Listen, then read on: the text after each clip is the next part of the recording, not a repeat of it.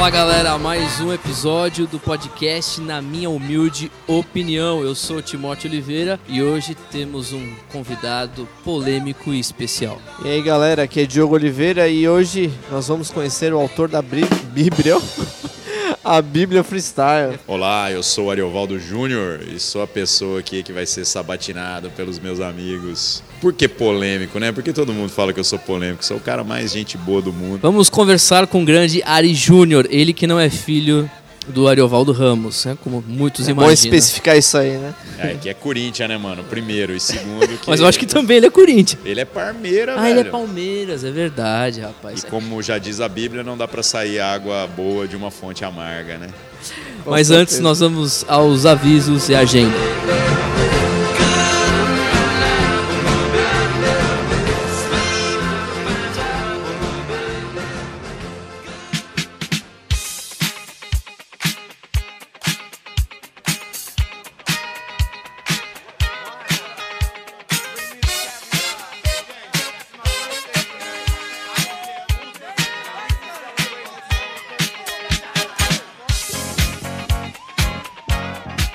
Você já sabe, todas as terças-feiras aqui na Comunidade Essência nós temos a nossa reunião fora da caixa às 20 horas, Rua das Rosas, 248, Pituba.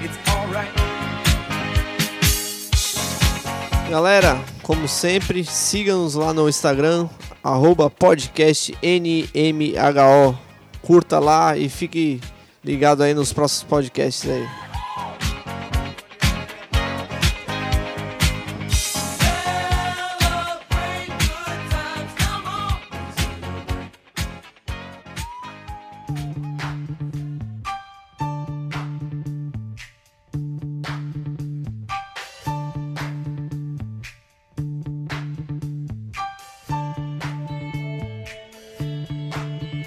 Bom, presença ilustre aqui na bancada, do na minha humilde opinião, Ariovaldo Júnior. Nome completo, Ari. O Ariovaldo Carlos Júnior. Ariovaldo. Na- nas redes sociais aparece o nome inteiro e os caras ainda perguntam se eu sou filho de outros Ariovaldos. Pô, Ou já assume logo que é filho, né? Não, e, a- e legal que a pessoa pergunta assim, ó, você é filho do Ariovaldo? Eu falo, claro, eu sou Júnior, só não sou do Ariovaldo que você tá pensando. Mas é uma coisa que eu pensei na, na primeira vez que, que eu ouvi, falei assim, rapaz, um nome desse que não é tão comum e ter dois, dois duas figuras Dois pastores de grande renome. é, de renome, né? É, rapaz. Seria, Um não tanto hoje. seria nepotismo isso aí. Não, é que hoje agora eu sou o Ariovaldo mais legal que tem por aí. É. Não, o pessoal tá falando Ari- Júnior. E, né? o outro é Ari Júnior. Aí você vê, pô, um é Ramos, então o Júnior só pode ser filho, né? Então, E eu brinquei do time de futebol pensando que é Corinthians porque a maior parte dos grandes comunistas do Brasil são corintianos. E aí, claro, com algumas exceções. Eu sou corintiano também. Rapaz, eu, eu não eu discordo dessa sua afirmação. É eu mesmo? acredito que, que nós, como bons corintianos, somos essencialmente capitalistas. Porque a gente vai roubar de quem, né, velho? é Tem que verdade. ser de quem verdade. É verdade. Se não produzir, não tem como roubar. Bom, Ari, eu falei polêmico no início do podcast porque quando eu conheci o teu trabalho, em 2013, eu acho que o Diogo me apresentou e falou: tem um cara muito louco que fala, tem a Bíblia freestyle, uma parada. Eu não vou mentir, Muito quando eu li a primeira vez a Bíblia Freestyle, eu achei assim meio chocante. Mas depois, quando eu vi qual era o objetivo mesmo da Bíblia, eu percebi. Mas deixa eu contar a minha história, resumindo. Que e aí era- eu fiquei meio escandalizado. Falei, caramba, eu tava numa igreja neopentecostal, que vocês aí que estão ouvindo já sabem qual é. E eu ficava me perguntando, mas esse cara é pastor e tudo mais. E aí as coisas acontecem, a gente conhece a figura. Mas eu queria que você contasse. Muita gente não, não te conhece, como é que você se converteu. A gente sabe das polêmicas recentes, atuais. Polêmicas que eu digo no bom sentido. Tem muita coisa legal, tem debates calorosos no YouTube com o Ari Júnior participando. Mas como é que você entregou a sua vida, Ari? Um momento especial agora. Vamos lá, abrindo a caixa de Pandora, né? Eu me converti ali na, na metade dos anos 90, é, por intermédio da pregação de um amigo na escola, cara. Foi uma coisa muito louca. Você tinha quantos anos? Eu tinha 16 anos e aí um amigo meu que era muito doido mesmo, aqueles caras assim, doido de pedra mesmo, cara. Que eh, ele se converteu e eu achei a, a postura dele muito interessante. Porque esse cara eh, era um cara que curtia heavy metal e tal. E na época, anos 90, a igreja ainda estava com aquela discussão besta do uso de bateria no culto. Nossa. É, é uma coisa curiosa, né? A questão do, do, do movimento gospel que trouxe as bandas internacionais era novidade. E, e, acabou que é, esse meu amigo conseguiu algum conteúdo por conta. Uhum. SOS da movimento. vida. Eu estive naqueles anos Você 90. foi no SOS?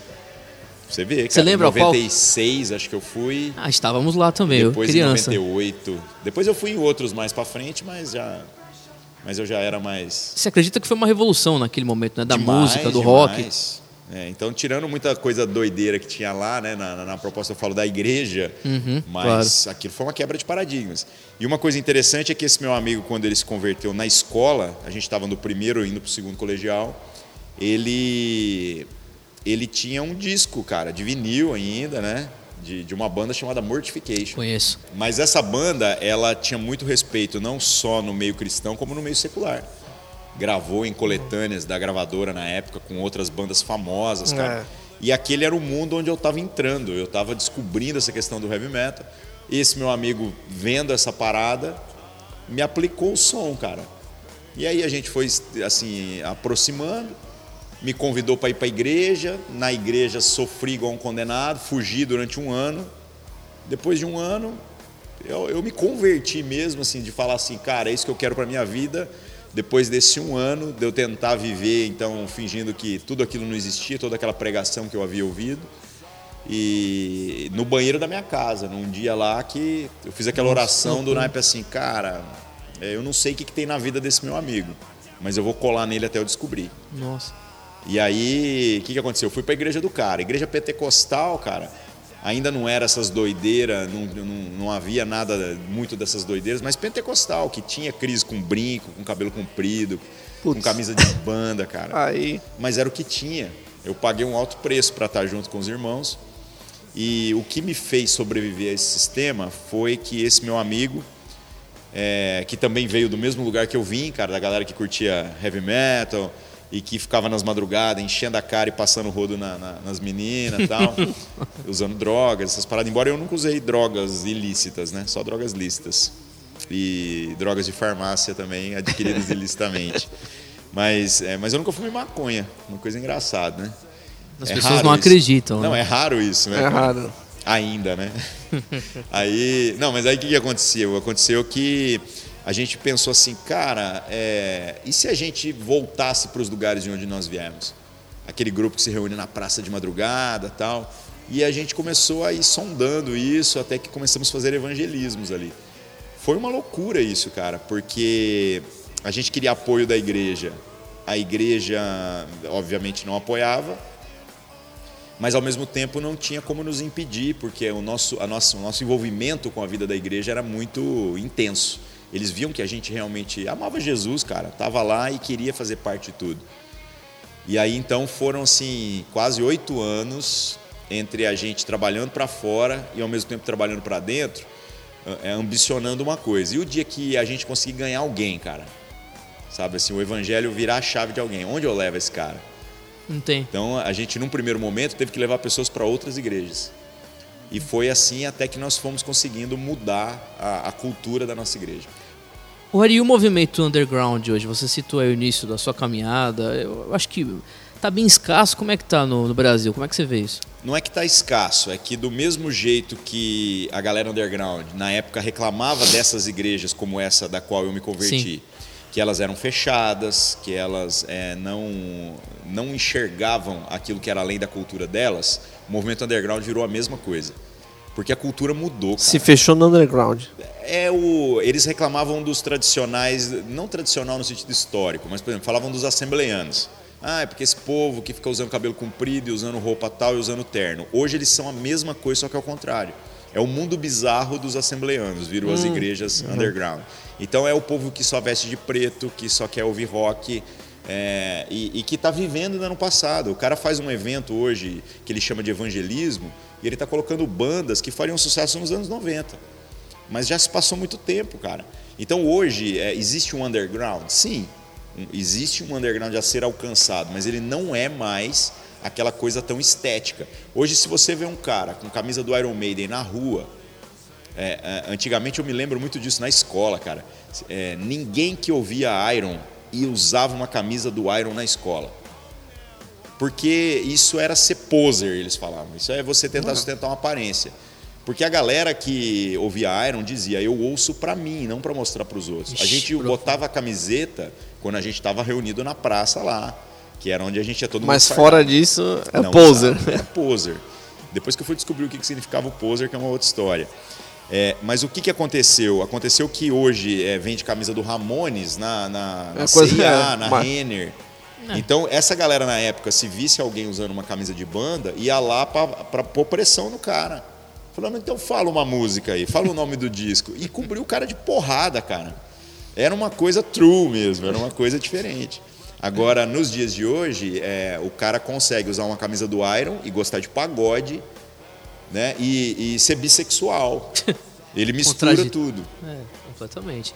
O Ari, mas é, naquela época existia, por exemplo, a gente veio de um movimento neopentecostal da Igreja Renascer, tinha o famoso CMF, você conheceu? Demais. Christian N Metal shows, Force. Tanto do de São Paulo, como depois dos outros que se espalharam pelo Brasil. Mas tinha justamente isso que você falou, né? Eles se fechavam, esse movimento fazia parte da Igreja Renascer, o pessoal se fechava, tinha os eventos, É. só que eles não se relacionavam como igreja com as outras pessoas. não Na tinha- verdade, é que, era que nem você falou, né? Tinha. que- Na, na primeira igreja que eles não queriam se relacionar, mas acho que se tornou, se tornou tão comum que aí eles montaram tipo a igreja do CMF. Aqui Não, mesmo é- era assim, eu lembro que Só tinha o culto, Exatamente. eles não participavam de nada. Tinha o culto do CMF, ia embora, acabou. É isso que você estava explicando, Mas menos? num primeiro momento, até a, a manifesto, que é a igreja onde eu sou pastor, ela foi plantada em 2002.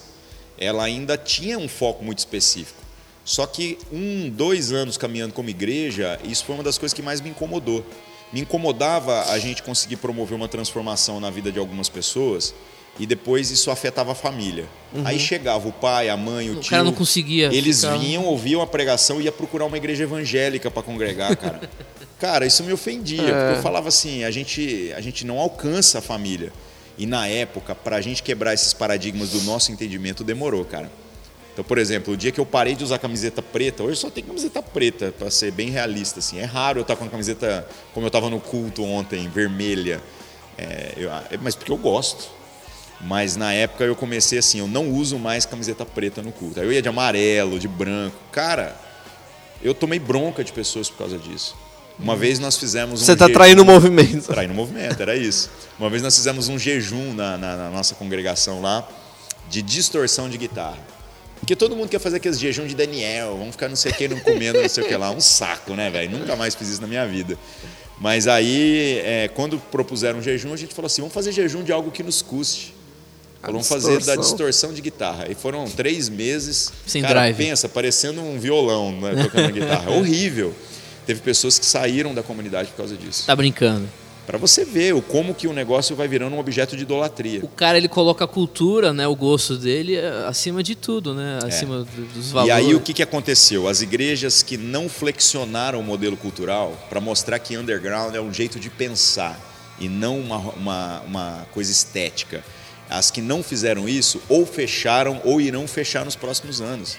Elas estão sucumbindo, é uns resistentes que estão lá. É, porque Não, não se renova também, né? Não, não é o culto. É, é o culto Não que você tem falou. quem ganhar. É uma cultura dos anos 90, tem muita coisa dos anos 90, Os início dos anos no 2000, tempo, né? pararam no Hum, tempo, né? Eu lembro de que tinha um, um pessoal aqui que, eu lembro na marcha pra Jesus, também, o pessoal do CMF, os caras de, é, Spike. sobretudo de couro, um, um calor de 40 graus, Salvador. coturno em Salvador, né? um Isso aí- spike, né? É, Eu vi muito disso também, cara. Cara de sobretudo no ponto de ônibus em Cuiabá. Assim. Nossa. Eu, eu passa... A gente passava de carro, e mesmo na época, e a gente zoava, cara, porque nós- a gente falava, é incoerente essas coisas.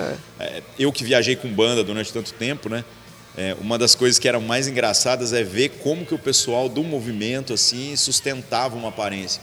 Tinha um cara na banda, né, é, que era o, o baixista, ele saía de coturno em casa, viajava de coturno, tocava de coturno, voltava. E a gente ia de chinela havaiana, de bermuda, de camiseta branca, de regata, porque ia ficar no sol, fazendo uma viagem. Chegava lá, cara, faltando 15 minutos pro show, ia pro camarim, aí o pessoal se fardava. Acabava o show, tirava as roupas todas. Uma história engraçada, um dia esse baixista, ele ele foi com o coturno essa história toda. Na hora de ir embora, cara, Mas o show tinha sido um calor. Foi no CMF de Taguatinga na época, cara. Caramba. Especificamente. Aí, na hora de ir embora, era um festival que era das 11 da noite às 6 da manhã. Então, pensa assim: a gente já chegou de tarde, ficou lá esse período todo. 6 da manhã entramos no carro para eu dirigir que- é, 400 quilômetros para chegar em Uberlândia, enquanto a banda dormia, né? A hora que entrou no carro, o cara que foi de coturno falou assim: Não, vou tirar o coturno. Você é doido, não, não, fica, fica aí. aí. fica Veio de coturno, vai voltar de coturno, cara. Ah, então são rapaz. coisas assim da cultura que a gente vai vendo que, que foram um tiro no pé. Foi um tiro no pé. Hoje, se você pega lá a igreja onde eu pastoreio, nós temos uma tolerância cultural ampla. Então eu tenho pessoas que têm tatuagem na cara lá, que é uma coisa que nem era comum nem na época, nem nos anos 90. Então já é um, um novo perfil, porque a molecada hoje em dia não começa a tatuar no braço, começa a tatuar na cara, o- o- Pescoço. é, pescoço, lugares muito visíveis, né? Eu consigo receber essa pessoa tranquilamente. E eu tenho senhoras de mais de 80 anos que não têm filhos com esse perfil nem nada. É, é, eu consigo ter uma comunidade que, que entende a diversidade cultural. Eu vi que você relatou recentemente, acho que no Instagram, nas suas redes, a dificuldade de certas pessoas a entenderem que a igreja é a igreja normal, uma igreja séria. E no louvor é, são hinos, às vezes, músicas tradicionais, sérias, e o pessoal está esperando heavy metal no louvor. Como é que você encara isso? É, é porque também na época tinha muito essa estereotipação, né? Você pegava movimentos como o CMF em São Paulo e depois a Zadok, que veio fruto disso daí. É, o louvor era metal, cara. Era uma coisa assim. E nós vivemos essa crise, de depois entender que o louvor precisava ser algo mais congregacional. Para todo É mundo óbvio- entender. Sim, é óbvio que nós temos uma pegada rock and roll. Mas hoje a gente tem culto de manhã e à noite. O culto da manhã é um culto lento, cara. É voz e violão, é uma pegada. O culto da noite, eu tenho uma banda é, mais tranquila e eu tenho uma banda que os caras é mais nervoso, mais do hardcore, essas paradas. A gente dá liberdade para cada um fazer. Mas aí o que, que acontece? O que a gente precisa é que esse pessoal tenha essa sensibilidade para quais músicas. Porque um louvor que fica só contemplativo, que ele não tem essa característica de ser é, congregacional, das pessoas cantarem junto, eu acho que fica muito ruim. Lindo, lindo, lindo é. É, é muita música hoje em dia que não tem nada, né? Que não É. diz nada. Mas até nem me ofende, cara. Eu já tô assim. é, mais ameno nas críticas, porque tem tanta bosta, tem tanto louvor ruim, que quando ele não diz nada, a gente já tá ficando no lucro, cara. O duro é quando ele diz besteira. É. Porque nós cantamos Restitui, Eu Quero de Volta, que é meu, né? Ainda bem que Deus não ouviu essa parte. Imagina. Olha, o João Gordo, por muitos é chamado de traidor do movimento punk, sei lá, né? E tem maluco pra tudo. Você mudou muito nos últimos anos na questão, acho que, não sei se é cultural, muita gente fala, eu vejo suas redes, ah, Ari mudou, que não sei o quê. Você também é chamado de traidor? Uma galera fala que sim, mas eu- é, muita gente também não tem ciência da minha história. Por exemplo, eu nunca rompi com igreja.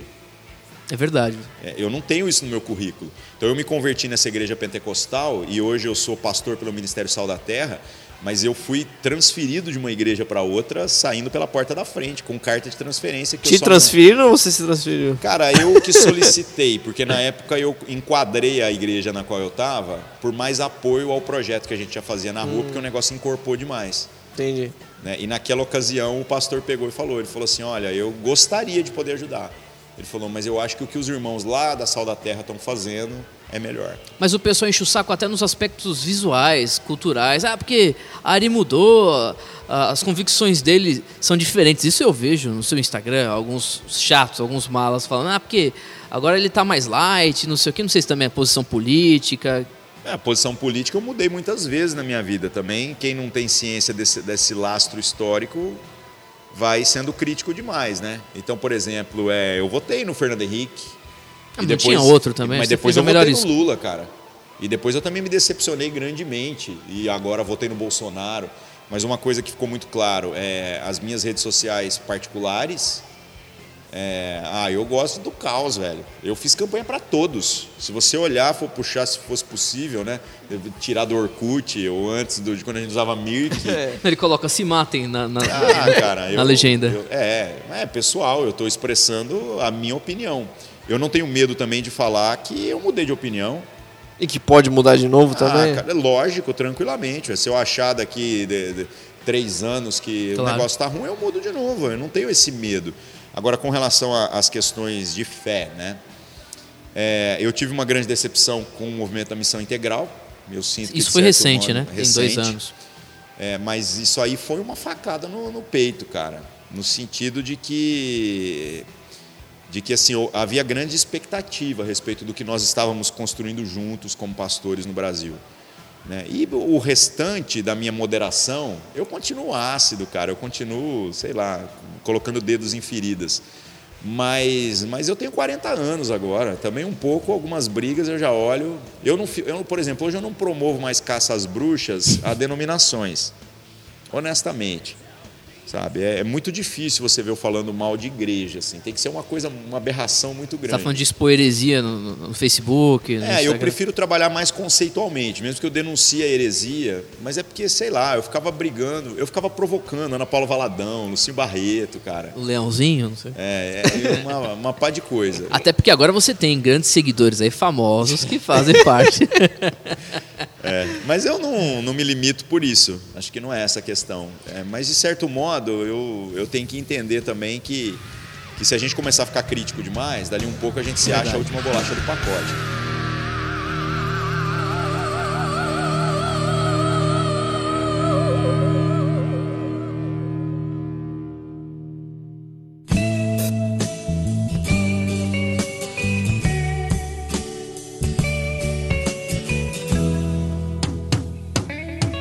Chegou a ideia do Bíblia Freestyle? Bíblia Freestyle, né? Isso aí, cara, começou nos anos 90, quando eu me converti. E aí o texto que a gente tinha acesso da Bíblia era Almeida, é, revista e corrigida. Tava saindo ainda assim, ela já existia, mas ainda estava em processo de popularização, a atualizada. O texto da linguagem de hoje, que saiu um pouquinho mais para frente, foi amplamente rejeitado pelas igrejas. Né? A- esse, esse texto de linguagem de hoje, só agora que ele é mais aceito, que já é a nova tradução na linguagem de hoje, porque eles diziam que aquele lá era muito ruim. Então pensa um cara é, que, que não veio de, um- de um- de uma família de crente, não conhece a linguagem nem nada, cai para dentro de uma igreja é, pentecostal que tem todas aquelas formas, aqueles a gloriosa paz do Senhor Jesus, irmão, e, e usa todos os jargões evangélicos da Bíblia Almeida, revista e corrigida, cara. E aí eu tive acesso a essa Bíblia. O curioso é que hoje, que eu tenho N Bíblias e que conheço de tudo, a Bíblia que eu uso é essa, cara. Porque. Eu vi você falando É, isso. porque eu penso ela. Quando eu me lembro, eu me lembro às vezes da primeira leitura. E a primeira leitura foi nessa. Então, mesmo hoje eu podendo usar qual eu quiser, às vezes para estudo eu estou usando várias. Mas a Bíblia que eu carrego mesmo é essa. E o que, que aconteceu? Na época me veio uma ideia nesse sentido, né? É, tipo, nossa, já pensou se fizessem uma tradução da Bíblia na linguagem dos seres humanos? É, e comecei a brincar com alguns amigos. Quando algum, algum irmão mais velho ouviu isso daí, me, me deu uma repreensão forte, né? Que a gente não poderia brincar com essas coisas. E essa ideia ficou enterrada durante muito tempo. Aí por volta de 2000, eu não lembro nem quando foi, 12, 2012, né? 11, 12, 12. 11 por aí, quando num, num tempo assim, num mês de janeiro, pensa aquele dia que você está de bobeira em casa, sem fazer nada, tirei uns dias mais ou menos de férias. E aí eu sentado na frente do computador, lá nos anos 90 a gente não tinha computador, né? Não tinha internet, não tinha chegado internet no Brasil. Mas aí agora eu lá falei, cara, vou começar a fazer uma paráfrase daquele jeito que eu tinha pensado lá atrás. Só que como eu sou um cara que trabalha muito com internet, eu não fiz um negócio tão de boa assim. Eu fiz uma carinhazinha do site, que eu trabalhava com desenvolvimento de site na época, é, registrei o domínio e coloquei online. E comecei a mandar para meia dúzia de amigos, cara. Multiplicou. Não, aí dali uma semana o negócio estava assim, no capítulo 6, 7 ainda do Evangelho de Mateus, porque eu fui fazendo sequencial, né? Tava a televisão batendo na porta da minha casa. Weber Cocarelli, vamos lá conversar com o autor da Não, o Bíblia Heber Cocarelli Freestyle. já foi mais pra frente. Agora bateu na minha porta Globo, SBT, Caramba. Record. Eu acho que eu dei entrevista pra todo mundo, velho. O pessoal te chamando de herege? Tem muito. Ah, na época, é, as matérias, como não era nada de nada gospel, eles trataram como curiosidade. Depois eles entrevistavam as pessoas na rua perguntando sobre o que elas achavam. né? Putz, aí. E aí dividiu, porque tinha gente que achava legal e tinha gente que achava um absurdo. Depois você viu os frutos, né? Chegando, isso que é o mais importante. Pessoas que aceitaram Jesus, que conheceram a palavra. O curioso é a gente acertar sem ter a consciência do que estava fazendo, né? Mas os testemunhos começaram a chegar por e-mail e por mensagem. E os testemunhos envolviam é, pessoas que estavam na igreja há muitos anos e que diziam assim: Cara, agora eu me converti de verdade, porque eu nunca havia entendido. E isso era assustador para mim. Eu falava: Como assim? E outra de, de pessoas que se converteram mesmo, gente que teve contato com o texto por conta disso. Teve um caso em particular que eu achei mais legal de todos, de um cara que se dizia ateu, e ele começou a se corresponder comigo por causa disso. Ele escrevia e falava assim: Ah, eu estava olhando no Google, aí pesquisando não sei o que, achei o site, cliquei e comecei a ler. Aí ele disse que quando começou a ler, riu muito e pensou assim: o cara que escreveu isso é ateu, cara. Esse cara tá zombando do texto. Mas ele foi lendo e ele virou leitor assíduo. À medida que o texto foi se desenvolvendo e foi chegando mais próximo ali da, da, da crucificação, e ele viu as coisas todas, eu não lembro qual fato específico foi da narrativa, mas ele disse que teve um negócio que ele leu que ele falou assim: não, cara, isso aqui esse cara inventou. Olha só, cara. E aí ele disse que, e ele contando isso tudo para mim, ele falou: aí eu fui na sala para achar lá a Bíblia que ficava aberta no Salmo 90 lá. Para confirmar. Para ver se era esse negócio. Aí ele procurando o livro e o capítulo para conferir. E quando ele leu o texto, ele falou que foi uma coisa estranha. Porque ele falou que depois ele teve que conferir todos os capítulos, cara. Ele voltou do Não pode ser verdade isso. Porque ele percebeu que não havia adulterações da história, só da forma. E ele foi lendo, lendo, lendo. E aí ele veio conversar comigo falando, falando assim, ah, olha, eu era ateu, e eu confesso para você que agora eu estou em dúvida. E aí eu ri. Eu ri compulsivamente, né? E falei pro cara, falei, bem-vindo, irmão. Glória a Deus. Não, é, a dúvida é. A dúvida é o começo, né? Mas para você, como essa história terminou? Dali um tempo ele continuou lendo, e aí ele me escreve e diz assim: Ah, cara, você acha que eu deveria ir numa igreja? E ali também eu acertei a mão, assim, aquelas coisas que a gente vê que é o Espírito Santo soprando, né? Eu virei para ele e falei assim: Não, eu acho que não. Aí ele perguntou por quê? E era e-mail, cara, não era nem. Imagina. Pensa assim, ele manda um, eu mando o outro, era uma conversa que levava dias, né? Aí ele, por quê? Eu falei assim, porque uma vez eu aceitei um convite desse de ir para a igreja e eu tô lá até hoje. É isso que você quer para sua Olha, vida? Rapaz. E aí passou alguns meses, uns quatro meses, ele me escreve e fala: bem que você me falou. Hoje eu sou membro da igreja tal Nossa, e sou batizado. Que glória a Deus. Cara, é extraordinário outros usos para o texto. Pessoas que pegaram meu texto, até hoje eu recebo mensagens dessa natureza, gente me cobrando porque eu tirei o site online provisoriamente. É, usando no sistema carcerário. Toda cela no Brasil tem uma Bíblia. É da onde eles tiram as folhas para enrolar o baseado, cara. Isso é óbvio. Quando eu fazia é, é, trabalhos no sistema carcerário, eu sempre falava para os caras: começa arrancando do Gênesis, cara. Entendeu? E vai lendo o Novo Testamento. Porque é ilusão achar que eles não vão arrancar é. folha para fumar maconha, cara. É ilusão. Mas pelo menos eles lerem o Novo Testamento já é algum progresso. Então, pessoas imprimiram o texto e começaram a levar. E experimentaram das pessoas compreendendo o texto de uma maneira diferente. E outro testemunho é clínicas de dependente químico também são pessoas, eh, na maior parte, de pouquíssima instrução. Então, são usos que eu nunca havia imaginado.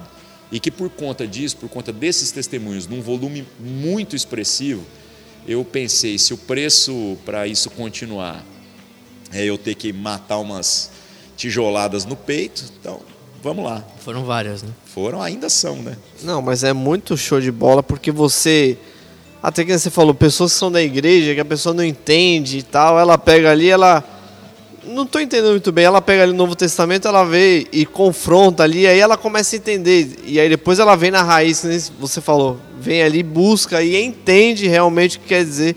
E é a, a, a como fala, a coisa legal da, da Bíblia é isso, que ela alcança as pessoas que não têm um, uma, uma, um entendimento, um estudo, não sabe ler direito. E aí traz aquela, vamos falar, a linguagem contemporânea da pessoa, a, a Até gíria. Porque é complicado pra caramba, né? O novo convertido, hoje não mais, mas naquela época, você pegava uma bíblia dessas com termos difíceis, cara, os caras não tem noção opróbrio, do que é. concupiscência. É, a gente aí... sabe porque crescemos num lar evangélico, né? Desde mas uma criança, pessoa que nunca termo. teve um contato é... Quando eu era novo convertido, eu carregava um dicionário na mochila junto com a Bíblia. Porque precisava o tempo todo, cara. Eram muitas expressões. Ah, uma coisa curiosa, a expressão exortar, que todo mundo falava assim: não, vamos lá exortar o irmão, porque o irmão está fazendo alguma coisa errada. Aí eu me lembro, foi das primeiras coisas que eu percebi. Eu abri para ver no dicionário o que era exortar. E o primeiro significado é animar. Exortar não é dar bronca. É, é, se for dar bronca, é para empurrar o irmão para frente. Exortar está mais aliado é. ao sentido de, de, vamos lá, irmão, é isso mesmo. Dá uma força. Vai. É. Levantar o carro. Mas é, para você ver como até a nossa cultura evangélica usa a expressão. Vou pregar hoje uma palavra de exortação, né? A igreja saiu triste. Não, não tem nada não, a ver. Não, era para sair alegre. O Ari, que pé que tá Bíblia Freestyle? Tem muita gente perguntando, acredito. Vai sair o impresso, e aí? Eu concluí o texto, eu fiz já até Apocalipse. Olha é, aí, novidade. É, só que eu tirei o site do ar é, para remodelar o site. É, eu tinha um aplicativo também, saiu também, né? Os aplicativos não fui eu que desenvolvi, foram pessoas que me procuraram e pediram autorização para o desenvolvimento. Ah, mas acho que não atualizou, acho que por isso que não. Isso. Não atualizou nem para. O iOS nem tem mais. O do Android eu acho que ainda está online. É. Só que ele está bem desatualizado. Eu vou ter que refazer isso. E a minha intenção é publicar em papel mesmo. Aí eu quero voltar com o site, com a parada toda. Mas você já tem já um previsão? Uma previsão? Não, a previsão é eu conseguir levantar a grana para fazer isso, né? a galera às vezes sugere, fala: "Ah, você não topa fazer um crowdfunding, uma parada assim?". É, Mas é. eu fiz isso no passado com um livro lá, 666 perguntas que seu pastor não responde. E a minha experiência não foi muito legal, cara, porque é, eu tive muita dificuldade com os meios de pagamento. Aí eu acabei usando na época o PagSeguro. Depois é, é, você manda livro para as pessoas. Cara, é vender na internet é uma luta. O cara te passa endereço errado, o negócio volta e depois ele briga com você, né? Então a minha experiência foi muito ruim. Eu sei que no final nem todo mundo que contribuiu recebeu o conteúdo, não, até hoje. É eu tenho uns livros lá em casa ainda. De que voltou de correio tem pilhas. Ari, quem ouve você falando acha, pô, Ari fez teologia na Inglaterra, estudou na Noruega, sei lá, e você estava falando no Instagram, você não fez teologia? Eu não fiz teologia. E, e, é engraçado isso, né? Porque de vez em quando eu vou participar de debates em seminários, dar palestras e coisas desse naipe. As pessoas têm subestimado a questão do como o conhecimento é muito mais valioso do que o diploma. Exatamente. É uma coisa que e que cada vez mais isso vai se consolidar. Porque os seminários, naquele modelo de ir lá, ficar cinco anos, cara, você tem que parar a sua vida para fazer um curso de natureza integral, isso aí está com os dias contados. E o pessoal está sabendo disso. Você pega os seminários presbiterianos, já estão batendo forte no EAD, já estão fazendo semipresenciais, seminários batistas. Está todo mundo partindo para esse negócio. Então, a minha experiência foi de que é, nós trabalhamos esse embrião da igreja que depois no Ministério Sal da Terra a gente passou a ser treinado para fazer parte da liderança e o conhecimento veio na jornada, veio no meio desse processo. Mas você gosta de estudar, ler? Gosto, gosto. Tanto que você, Não é falou, é do Weber, você falou do Weber Cocarelli, né? Ah. É, nas duas vezes que eu estive lá no programa Vejam Só, ele me sempre me puxava nos bastidores e falava: Não, Ari, fala a verdade, você fez algum curso aí por é, fora? Não, a gente ouve você falando, pregando, inclusive, foi uma grande bênção ontem aqui no domingo. E as pessoas perguntaram aqui para mim, eu falei: Não, Ari é. Autodidata. É estudioso. Eu, mas eu gosto de estudar, de fato, isso é uma realidade. Eu creio que nem todo mundo às vezes tem disciplina para isso, né? Mas eu dou sorte também às vezes, cara. Eu já participei de uns debates assim, de alto nível, né? Onde tem muito cabeção, os doutor e tudo mais. E aí os caras são bem desgraçados, né? Eles vão citar alguma literatura para tentar ver se o resto não leu, né? Eu dou sorte, cara. Toda vez que tentaram fazer isso comigo, Esse... eu li, cara. Não pegou não, no Wikipedia, mas é só, né? Porque ninguém leu tudo, ninguém conhece tudo. É. Isso é utopia, né? Mas quando eu caí nessas pegadinhas, eu dei a sorte de, na hora que o cara citar o autor, eu poder complementar a fala. É porque a gente tem, infelizmente, no movimento evangélico, centenas de pastores que são charlatões e picaretas. Os caras é, a maioria dos neopentecostais não, não sabem são... ler a Bíblia, não leem a Bíblia, não tem entendimento de nada e acabam pregando um bocado de bobagem. E acho que a gente tem que se preocupar com teologia nesse sentido, né? Mas eu acho que você já sofreu também esse preconceito, ah, porque o cara não tem teologia, já foi para debates, ah, não, ele, ele é autodidata, isso não existe. O cara precisa ter um diploma para ser pastor. Então, mas hoje em dia a galera quando vai procurar um curso, o que, que o pessoal está procurando? Pelo menos lá no meu contexto eu escuto isso demais. O cara fala assim, não, eu vou fazer tal curso de teologia porque é reconhecido pelo MEC. Aí eu falo assim, ah, mas você não tem outra faculdade, então, você está querendo é cela especial quando você for preso. É, É. verdade. É, é, porque o exatamente. MEC não entende merda nenhuma de teologia, cara. O MEC homologa cursos horrorosos de teologia que consegue cumprir os seus pré-requisitos. É, tem uns que os caras ficam remando, remando e não saem do lugar. Mas quer ver uma outra crítica interessante? É, tem muitas pessoas que às vezes fazem seminários respeitadíssimos no Brasil, de denominações assim que eu acho que são a elite mesmo teológica, mas se o cara ficar só naquilo, ele não ganha uma, uma, uma visão ampla o suficiente. Exemplos clássicos, né? É, as igrejas, por exemplo, de natureza reformada, eles estudam a respeito do- da doutrina dos arminianos que creem na- na- no livre-arbítrio em seitas e heresias. E é raso isso, cara. Então eu, eu sou calvinista, eu creio nessa questão da predestinação, fecho com os caras, mas eu, eu não passo aperto quando eu vou conversar com um arminiano, porque o cara fala assim, cara, mas você conhece bem o negócio, você leu. Eu falo, claro, eu era pentecostal, cara. Então eu estudei isso também. É, eu, eu acredito que, que essa, esse conhecimento teológico precisa ser um pouco mais humilde. Porque, na Mais verdade, prático é- também, Não, né? e Deus não tem compromisso com a nossa teologia. né? Exatamente. Em muitos aspectos a gente está trabalhando com percepções. Então eu me tornei calvinista, é, eu diria reformado, no sentido de que eu acredito que o pacote teológico é, me pareceu mais coerente. Mas eu sou chamado para pregar em igrejas pentecostais, igrejas arminianas, e vou tranquilamente e não vou ficar cutucando em feridas que nos dividem. Já tem tantas coisas comuns que a gente tem desafios como igreja de fé para a gente É tratar. um detalhe, né? Eu acredito que é um detalhe, porque no final é só a motivação. Um faz para ser e o outro acredita que faz porque é. E, e, na verdade o foco do evangelho é, é o que a gente era e o que a gente é. Agora a motivação, honestamente, eu só acho que o reformado, o que crê na predestinação, dorme mais tranquilo. Porque está mais na mão de Deus do que na dele. O Ari, eu não sei se a gente pode fazer essa propaganda. Você aconselha algum curso de teologia é, do Brasil? Qual que você sente mais firmeza ou é difícil falar? Ah, hoje, quando o pessoal me recomenda. Reformado. É, então, os cursos é, que o próprio pessoal do Mackenzie, o Andrew Jumper lá, que está fazendo o curso à distância, é um curso muito bom. E, mas, como eu disse, não fique só nisso, estude isso. Mas se você tem. Cara, eu estudei muita coisa assim. Você tem amigos seminaristas em N seminários, né? É, fale pro cara, fala assim: olha, o que você tiver de bom, me indica, deixa eu ler. né? Mas hoje, para fazer um curso regular, principalmente se o pessoal está pensando em à distância, eh, esse Andrew Jumper é, é bem interessante, viu? É um curso legal.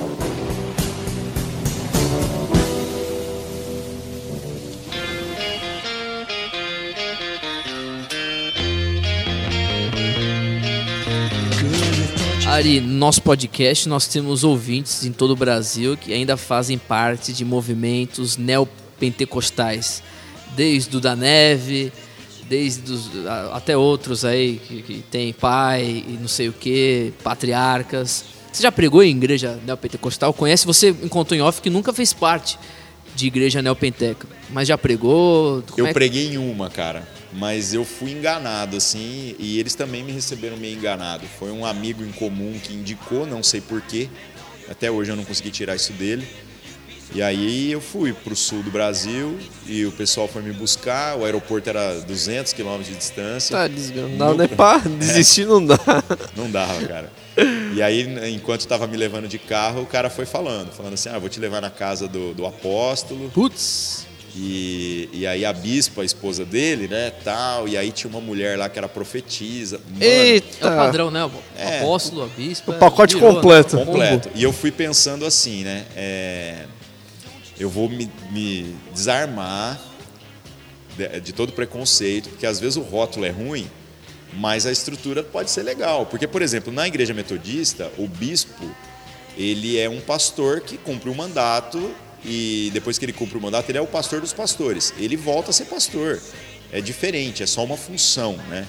É, e é totalmente idôneo. É, A igreja metodista, É. nossa, conheci N bispos, os caras tudo gente boa, não é nada dessa parada que, que a gente está acostumado. E apóstolo? É, apóstolo eu nunca vi nenhum que presta. Apóstolo bom é apóstolo morto. É, Mas aí, aí eu cheguei lá na casa desse sujeito, né? E aí era zoado mesmo, velho. O cara era o Papa. E a parada toda. Aí a profetisa já chegou perto de mim. Começou a falar? Perguntou se é de Uberlândia, né? Aí começou a falar dos demônios territoriais. Putz. Eita. E aí o que, que eu fiz? Eu pedi licença para ir no banheiro e não voltei. Eu Ah, fiquei você- lá uns 40 minutos no banheiro, cara. Era uma refeição, tinha bastante gente.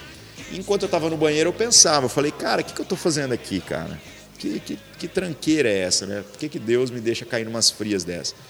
E umas, alguma, algumas coisas foram esclarecendo. Porque aí eu pensava assim também: olha, a igreja boa não precisa de mim. Ela já é boa, ela já tem boas palavras. A igreja ruim, se eles têm coragem de me trazer, cara, eu vou pregar, velho. Eu vou pregar e que se dane. Aí eu preguei, era um acampamento, preguei lá para os jovens e tal. É, alguns eu mantenho contato até hoje. Obviamente saíram da igreja, né? Isso era meio óbvio. Graças a Deus. Então, Deu fruto. Deu fruto. Mas o que eu achei mais interessante foi que a gente viu que havia uma crise é, com relação à sucessão. Porque a história dessa igreja é que o grupo de jovens ficou do tamanho da igreja. Estava sendo muito frutífero. Só que debaixo daquela visão toda zoada. E aí, cara, o apóstolo ficava tratando os caras como lixo mesmo, botava a molecada para servir o restante da igreja debaixo de uma programação ridícula. Conheço esse padrão. É, mas depois disso tudo, eu consegui sentar com ele depois que eu preguei Ah. e tal, o cara ouviu tudo. E aí eu falar para ele da nossa experiência. E eu compartilhei com ele uma ideia muito simples. Eu falei assim: você deveria, o prédio de vocês, eu estou vendo que sai para o outro lado do quarteirão. E lá é só um depósito. Aí eu virei e falei assim: por que vocês não limpam aquele depósito e planta outra igreja lá? Semente da discórdia. É, só que eu falei, só que eu falei pro apóstolo. ele plantou a semente da discórdia. Aí eu falei, então, aí eu expliquei para ele. Eu falei, olha, o negócio vai chegar num ponto que vai romper. Falei, mas se vocês plantarem outra congregação, é diferente. Vocês, para começar, ao invés de ser uma igreja, já serão duas. E aí o que, que vai acontecer? Naturalmente, esse público seu vai diminuir, porque é o pacote cultural. Mas aí o de lá, no tempo oportuno, vai tratar vocês com a mesma honra que vocês estão tratando. E o cara recebeu aquilo, cara. Depois de alguns anos, assim, obviamente ele não colocou tudo em prática, ele veio a falecer e aí a sucessão da igreja já fez um negócio que não é o ideal ainda, eu iria muito mais além, mas já melhorou demais. Então esse apóstolo é um apóstolo bom, né? É. É, Apóstolo ele, ele ouviu, mas só que quando eles contavam a história, cara, o lastro era muito ruim. Era tipo assim, a gente já foi assembleia, depois a gente foi quadrangular, depois a Nossa. gente foi não sei o quê. Tipo assim, o cara. E, e o duro é dele ter passado por essas experiências e ter levado só o pior, né? Não as boas experiências das igrejas.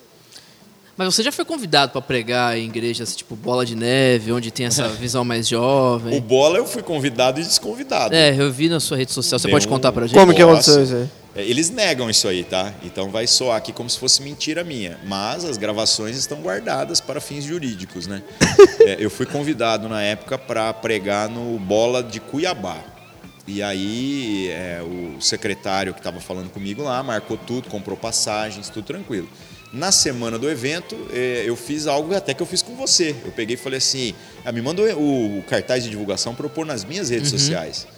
E eu coloquei. Na hora que eu coloquei, esse negócio tomou uma proporção um pouco maior do que a cidade de Cuiabá.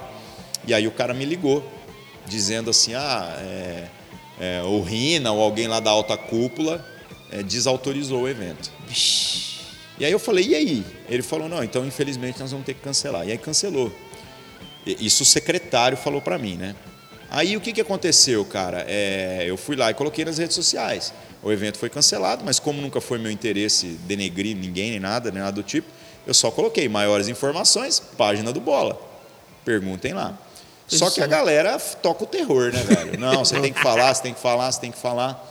Falei, ó, procurem o fulano. Primeira coisa que fizeram é tirou a rede social do fulano, cara, que era Nossa. desse secretário. Caramba. E aí eu tentando ligar pro cara, porque aí o pessoal do Bola, quando viu todo mundo indo na página deles do Face, perguntando, e eles não respondiam, não davam uma satisfação, eles começaram a dizer que era mentira, que eu nunca havia sido convidado. Olha. E não Aí- tinha cartaz com sua foto, nada? Tem, mano, eu tenho tudo guardado. E outra coisa, gravação da ligação no telefone, que é uma coisa que gente retardada feito eu faz, porque a gente combina por telefone e depois eu esqueço. Principalmente se eu não tiver na frente da agenda para anotar tudo. Então o que, que eu faço? O cara me liga, eu ligo o REC aqui no celular, uma coisa que hoje quase todo Android tem de fábrica, E aí a gente vai conversando. Depois, na hora que eu chego em casa, eu dou play e vou anotando tudo que foi combinado. E essa eu tinha gravação, cara. Aí o que, que aconteceu? Eu peguei e, quando eles começaram a falar que eu estava mentindo, eu peguei e tentei ligar pro cara, não atendia mais telefone. Essa era a situação. Por que, que eu você iria coloquei- mentir, Ah, inventar pois que ia é, que que eu pregar no ganhando com evento do? Bola de Neve? Pô, não tem. Se eu tivesse uns amigos em Cuiabá na época, eu tinha pego as Não. passagens e ido, porque o voo perdeu, cara. Era passagem. Em Cuiabá ainda, né? Nossa, até escolheu. feito um culto lá mesmo, num lugar, não, eu tô aqui, não vou no É, mas aqui, era é. muito em cima da hora, era três dias antes, assim. Incrível, Bom, aí o né? que, que rolou no final? Rolou que eu coloquei nas redes sociais. Falei assim: olha, eu vou publicar o áudio então da conversa. Eu coloquei o nome do cara. Falei, e aí vocês julguem quem tá mentindo. Aí já pagaram o cara, veio a Não, ordem o lá de cara cima. sumiu. Aí me ligou o pastor da igreja, cara. Olha. lá de Cuiabá. E quando ele me ligou, ele falou, ele falou, não, houve um mal entendido. Se o cara falou isso, ele se enganou. Aí eu falei assim, beleza, irmão, tá beleza. Eu falei, só eu não quero arrumar confusão. Eu apago tudo relacionado a isso, vocês apaguem também, a gente finge um ou outro que não existe. Só quero fazer um pedido. Tira o irmão do calabouço. Porque eu sei que vocês que falaram para ele tirar a rede social e tudo mais. O cara não falou nada, só desligou o telefone, ficou por isso mesmo, ninguém nunca mais pegou no meu pé, cara. Mas você acha que foi devido a alguma publicação que você fez do Bola de Neve anteriormente na sua rede social?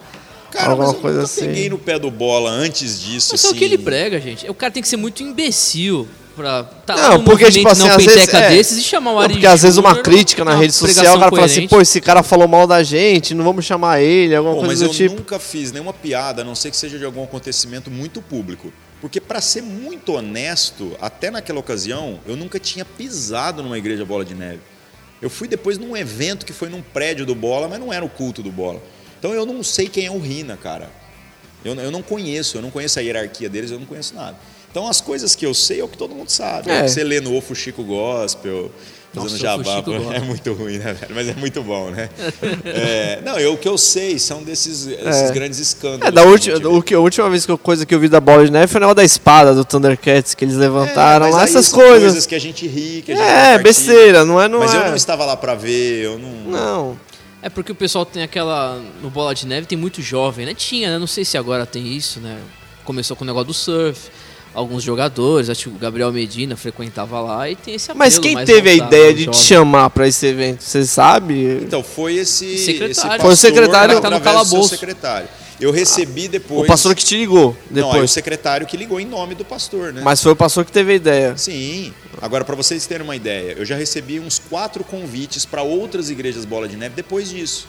Só que toda vez que eles me convidam agora, como eu já conheço o esquema, eu explico para eles essa situação que aconteceu e, e eles sempre é a mesma história. Eles dizem assim: não, mas nós temos autonomia. Eu falei, amém, irmão. Então faz o seguinte: manda um e-mail lá para quem manda E nunca rola. e aí, quando ele te responder falando amém, nós compramos as passagens. E ele nunca volta.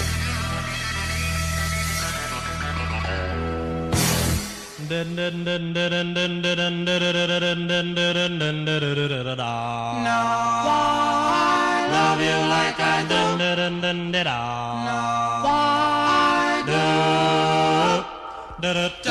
Você vê algo positivo no movimento neopentecostal, mesmo que seja 1%, ou você acha que tudo deve ser condenado mesmo como heresia e abolido do evangelho brasileiro? As novelas da Record estão contribuindo para alguma coisa, velho. Não, mas é curioso isso. Eu Desperta comecei a ver curiosidade, né? pessoas consumindo esse negócio, cara. Então é uma. Mas assim, fora essa, essa alguns casos muito específicos, o problema do, do neopentecostalismo é que ele não só está ensinando coisas que não se sustentam a médio e longo prazo, como está deixando feridas nas pessoas que está muito difícil depois das igrejas receberem elas. Então, neste aspecto, eu diria assim que é é Deus mesmo que tira virtudes da merda. Então não dá, não dá para negar. Pessoas que se convertem. Quantas pessoas passaram por uma experiência dessa e foram para uma igreja mais séria? Eu conheço muitas. Mas que também muita gente está encontrando ali pedra de tropeço, tá. Porque você contou dos anos 90, por exemplo, da música, hoje não existe mais, né? Assim, o rock and roll que foi Mas aí eu pela acho que é a questão da Renascer. novidade, né? É, foi a questão, Tem a aproveitaram cultural, a novidade cultural novidade. na época, mas hoje eu não vejo nem eh, mérito no- na cultura, não sei se música, porque hoje música gospel é uma bolha, é uma porcaria, Mas ficou muito mais comercial. né? muito mais comercial, não tem um objetivo.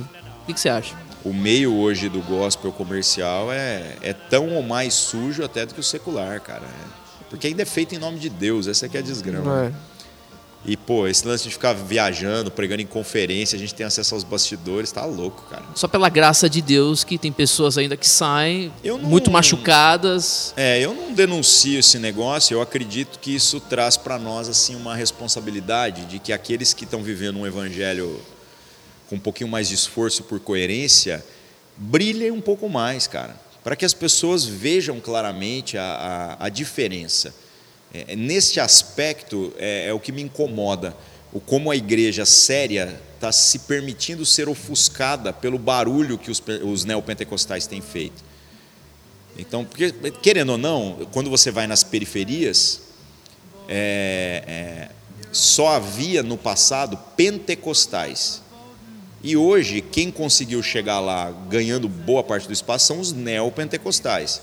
As igrejas que muitas vezes estão indo lá para limpar a grana da galera ou manter o controle.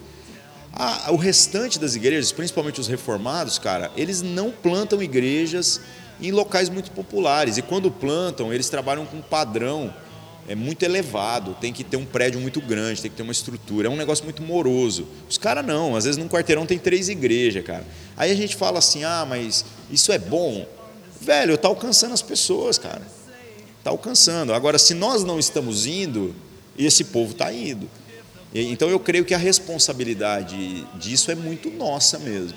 É muito nossa. Então é, nós podemos combater essa- esses equívocos que vão se tornando grandes mentiras no entendimento das pessoas, é, vivendo a verdade, pregando a verdade. Você acha que o movimento reformado do Brasil tinha que investir mais em comunicação, por exemplo, ter um programa de televisão que não tem, abrir mais a- o seu entendimento para outras pessoas? Eu não sei se televisão, porque televisão. Mas eu falo também rádio, comunicação, porque é muito fechado. A gente tem que falar, eu, eu acho. é muito elitista. Muito elitista. Isso é fato. Concordo. Mas, por exemplo, a questão de produção de conteúdo. Tá mudando, né? É, tá mudando, mas aí os caras botam lá Augusto Nicodemos agora com o canal Massa, sigo, acompanho. Mas o Augusto Nicodemos, que para nós é sensacional, Pro cara que tá de longe, ele não vai gostar, ele vai estar Pois longe. é, cara. Ele Ele, vai ele achar- não fala. É te explicar Ele não um fala a negócio. língua, O meu né? jeito de falar na favela, eu sou o Augusto Nicodemos da favela. Porque as pessoas entendem o que eu Uma falo. comparação boa, né? É, mas aí a Bíblia freestyle é isso aí, É né? isso, eu sou o cara. Aí você fala assim, não, mas você está dizendo que você é bom. Não, ele é muito melhor do que eu, cara. Ele tem muito mais conhecimento do que eu. Só que ele, se ele explicar para mim e eu explicar para o povo, eu, eu conheço um povo que vai entender melhor com a minha explicação. Exatamente. Eu tenho alguns amigos que fazem parte de igreja neopentecostal. E eu mandei um vídeo de uma pessoa que eu gosto demais, a gente estava conversando ontem, que é o Madureira. E o cara falou, poxa, mas cara. é meio complexo, aquela. Ele, ele é muito intelectual. Professor, né? Então, o cara- Professor. Então a visão é muito mais complexa, fechada demais. Aí eu mando o Ari, as palavras do Ari Júnior, os vídeos e tudo mais. O- o Aqueles legal- antigos aí, né? A galera curte. O legal do, do, do dia de maldade que eu faço lá respondendo nos stories do Instagram. A galera fala, cara, o poder de síntese que o meio exige. Ah, Aí você fala assim, por que outras pessoas não estão fazendo isso? E a galera tem essa dificuldade da comunicação. Então eu creio que nesse aspecto, sim, eles precisavam investir mais em comunicação.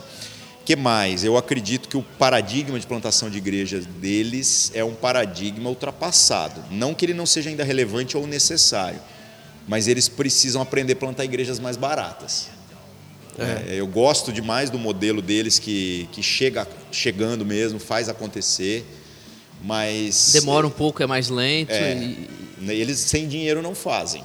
Né? E Algo eu, se eu mais for simples. esperar ter dinheiro, Eles abrem McDonald's, a gente quer algo tipo um Habib's, uma franquia mais não, simples. não, não, a gente é o ca- carrinho de, De hot dog. de É. cachorro quente. Entendi. Mas nós estamos chegando lá, cara. O Ari, uma vez, a primeira vez que eu lhe encontrei, em 2015, num culto aqui numa igreja, aqui em Salvador, você falou sobre o Silas Malafaia, eu fiquei meio surpreso.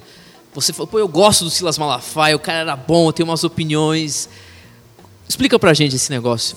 Que eu também, hoje Foi eu já numa entendi, igreja- mas explica igreja pro... batista, na época, né? Exatamente. Mas é. ele não tinha tirado o bigode ainda, né? Tirou, né? Aí. Eu acho que foi isso. Não, o Silas era um cara que nos anos 90 era muito forte. Era, era um meio que Caio Fábio e Silas Malafaia. E o Silas, dentro do movimento pentecostal, ele tinha opiniões muito fortes, era um cara de muita ênfase e que na época a gente acreditava ser de muita coerência. É, então, embora eu discordasse teologicamente de um monte de coisa que ele pregava, era um cara que eu não tinha medo de indicar para alguém. O que acabou Legal acontecendo foi após o falecimento do sogro dele, né? Quando ele rachou a igreja lá. Virou meu neopenteca e tal. Virou totalmente, cara. Porque tem vídeos no YouTube que são hilários, né? Você vai lá e coloca assim: Silas Malafaia contradiz Silas Malafaia. Colocou, conheceu o Morre Cerulo. Aí eles colocam caras. o Silas Malafaia na pregação dos anos 90, descendo a ripa em quem prega tal coisa. Aí depois eles põem o vídeo dele Ele pregando, pregando. tal coisa. Aí, na boa, cara, o- as pessoas podem falar que eu mudei N coisas. Mas eu não sua mudei coerência umas- Ah, mesmo. mano, não faz sentido. Mas você acredita que as pessoas é, se desvirtuam aqui no Silas Malafaia pela questão de manter a estrutura? Porque você acha que é meio difícil manter a estrutura se não, não for para um lado neopentecostal, de arrecadar dinheiro desse negócio? Eu não acho que a cobiça dele é por dinheiro, não. Eu acredito que é por poder mesmo. É pior do que isso.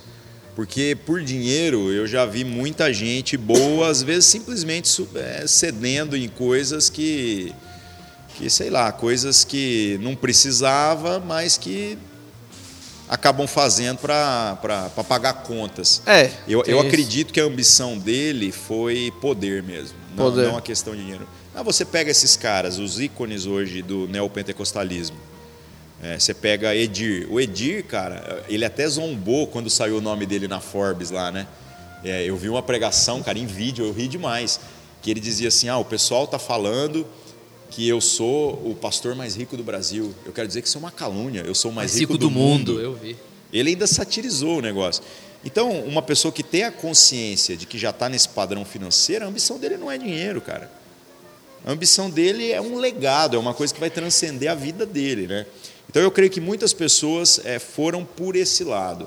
O Silas, eu, eu penso que sim, viu? Porque, nossa, a pregação do Silas deu uma volta, cara. Foi 180 graus, uma coisa absurda. Ele estava indo para uma direção e, de repente, está indo para outra. Você acha que tem salvação?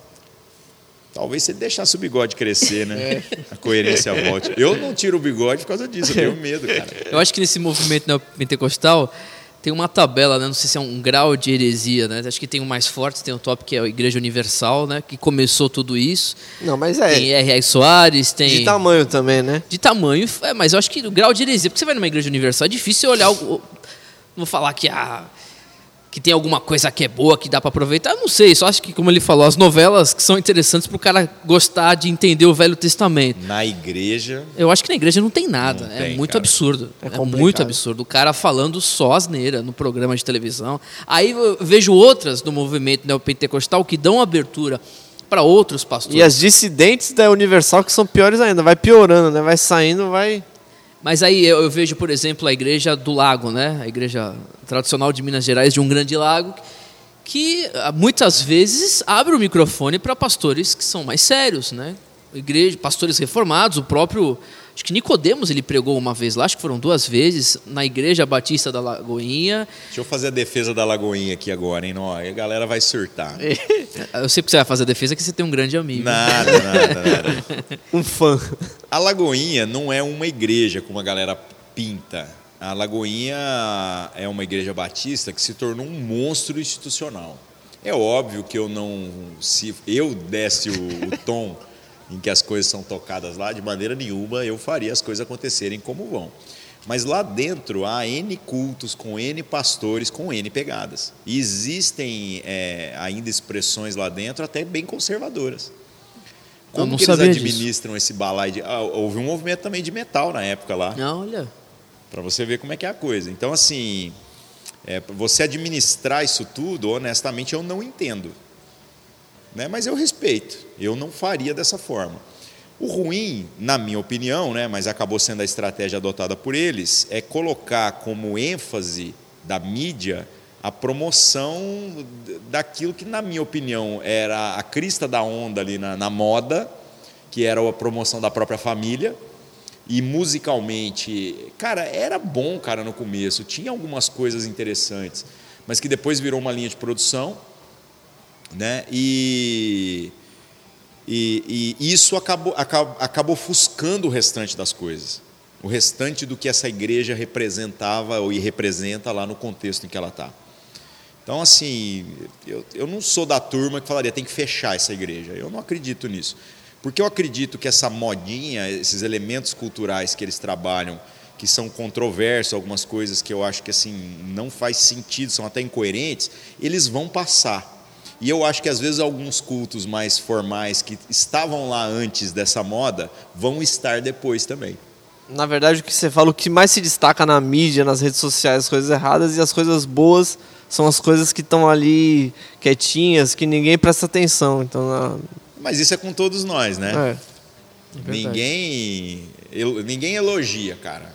As pessoas só veem as cagadas que a gente faz e ficam apontando para isso daí. É, bom. Mas quando as pessoas falam para mim assim, ó, recomende uma igreja em Belo Horizonte para eu congregar. Eu recomendo a oitava presbiteriana do Jeremias Pereira. Ah, mas claro, né? Você é reformado, né? E aí. Não, é porque eu falo pro cara, olha, mano, eu não tenho coragem de indicar uma igreja que eu não congregaria.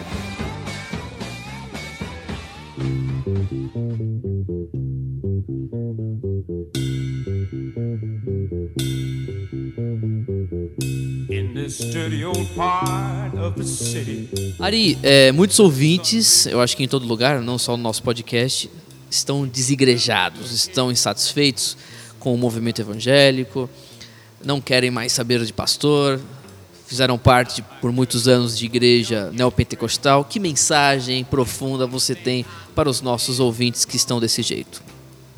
Bom, eu queria dizer três coisas. Primeiro, eu acredito na igreja. Às vezes a gente fica deslumbrado com esse negócio de movimentos mais orgânicos e tudo mais, mas quem pregou para mim, quem fez o movimento chegar em mim, foi a igreja organizada. Eu acredito na igreja. Eu acho que isso tem um papel bíblico muito fundamental. Então, não desista da igreja. Mas, uma vez que você está me ouvindo e está acreditando no que eu estou falando, vou dar duas dicas. Primeiro, é, quando você for procurar uma nova experiência de igreja, procure uma experiência diferente, porque é um vício na maneira das pessoas procurarem. É muito normal uma pessoa que sai da assembleia ir para quadrangular. E ele está saindo de uma igreja pentecostal indo para outra pentecostal. É muito normal o cara sair do bola de neve e ele ir para renascer, ou o contrário. Ou ir para alguma outra coisa aí que exista que eu não conheço, né? Eu não Tem alguma coisa nova, né? Mas sempre tem. Uma né? filial nova. Uma filial nova. É muito normal isso. E o que, que vai acontecer se você repetir a experiência? Você vai repetir a decepção. Então eu sempre falo pro cara, eu falo, cara, saiu de uma igreja pentecostal ou neopentecostal, vai para uma igreja reformada, vai para uma igreja tradicional. E já teve casos de pessoas que saíram de igrejas tradicionais, eu falei pro cara, vai para a Assembleia de Deus, cara. Ou vai para uma comunidade independente que seja mais moderada, vai num perfil diferente.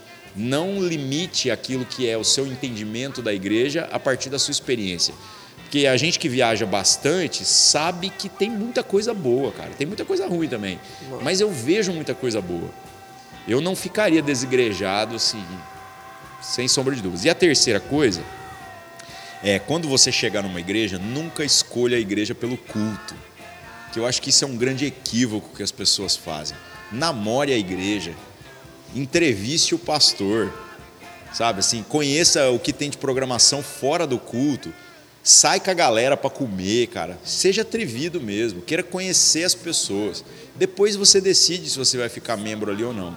Porque na boa, é melhor você pegar uma igreja chata, mas que seja de relacionamentos reais, onde a palavra é realmente pregada, do que você estar numa igreja legal que tem um culto super massa, que depois você vai ver que o bagulho é balela emocional para arrancar dinheiro das pessoas, ou que é fria demais para você por não ter vínculos relacionais.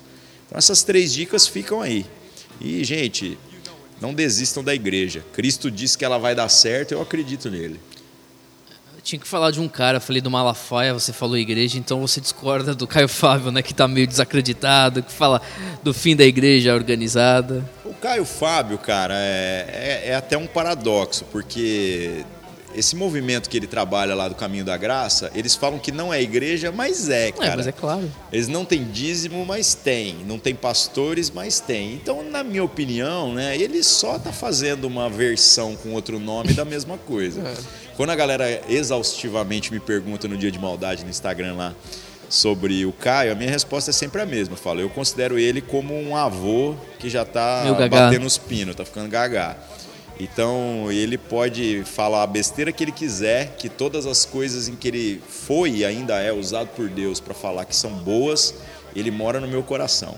Então ele já falou uma vez quando saiu a Bíblia Freestyle, alguém perguntou de mim para ele, ele falou assim: patético. Se eu fui chamado de patético pelo Caio, eu tô Você foi média. citado? Sério que ele falou isso?